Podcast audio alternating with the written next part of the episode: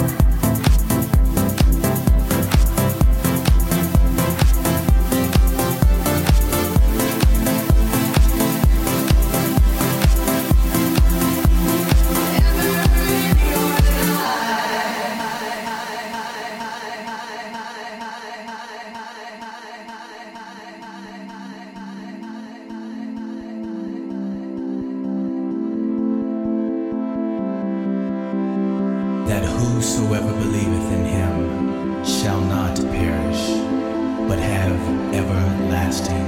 That whosoever believeth in him shall not perish, but have everlasting.